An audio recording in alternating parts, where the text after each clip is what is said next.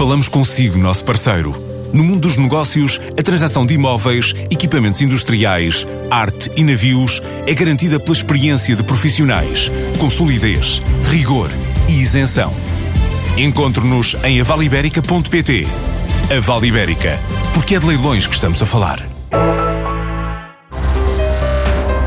As pequenas empresas já têm um novo seguro de créditos e caução. O COSEC Express foi lançado no início deste mês para um mercado que até agora estava sem este tipo de produto e que representa a esmagadora maioria do tecido empresarial, como refere Maria Celeste Agatong, presidente da COSEC. São cerca de 300 mil empresas e representam 98% das empresas nacionais. A isto temos que crescer os empresários em nome individual e profissões liberais, que também podem ter acesso a seguros de crédito através deste produto, são cerca de 850 mil. Como vê, é uma fatia de mercado que estava completamente abandonada de poder eh, ter os seus riscos de crédito nas suas transações comerciais cobertas. O produto agora lançado distingue-se pela simplicidade. O produto é mais simples na tarifação, é mais simples na contratação, e é mais simples na gestão da apólice.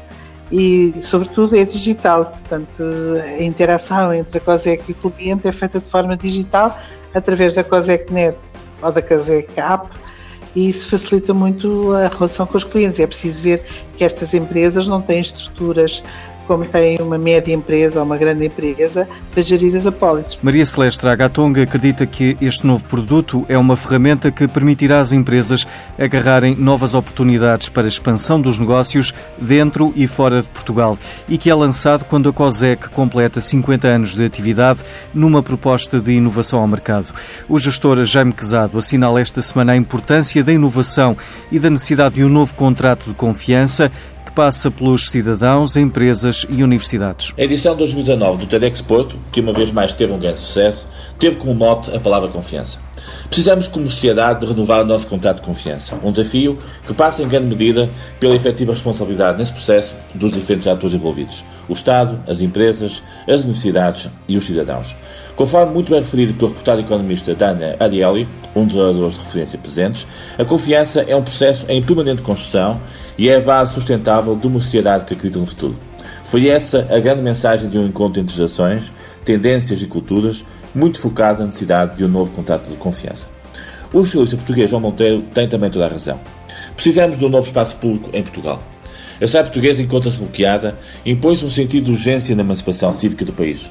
Por isso, em tempo de incerteza, o novo espaço público terá que ser capaz de responder de forma positiva aos desafios de uma sociedade civil ansiosa por respostas concretas aos desafios do futuro. Trata-se de uma nova ambição em que a aposta na participação e a valorização das competências, de uma lógica colaborativa, tem que ser a chave da diferença. O novo espaço público deverá ser capaz também de apresentar novos desafios na área da competitividade. Sabemos que, efetivamente, as empresas e as universidades precisam de reforçar os seus laços de ligação e precisamos também, como referiu Emílio Vieira, que o setor financeiro assuma uma nova dimensão de confiança para que todos aqueles que estão vocacionados para a criação de valor tenham um ecossistema próprio para o desenvolvimento das suas atividades. Portugal precisa, nos próximos anos, de sustentar a sua confiança, quer na forma como os seus cidadãos e as suas empresas e o Estado se relacionam, quer como a sua visibilidade externa será um exemplo nesse sentido. E por isso, o exemplo do TEDx Porto 2019 veio para ficar com todas as suas conclusões e todas as suas partilhas. E já estão abertas as candidaturas para o Discoveries, um programa de aceleração da fábrica de startups em parceria com o Turismo de Portugal. A iniciativa destina-se a empresas tecnológicas com soluções inovadoras em fase inicial na área do turismo. As candidaturas estão abertas até ao dia 24 de maio e o anúncio das startups selecionadas previsto para 3 de junho.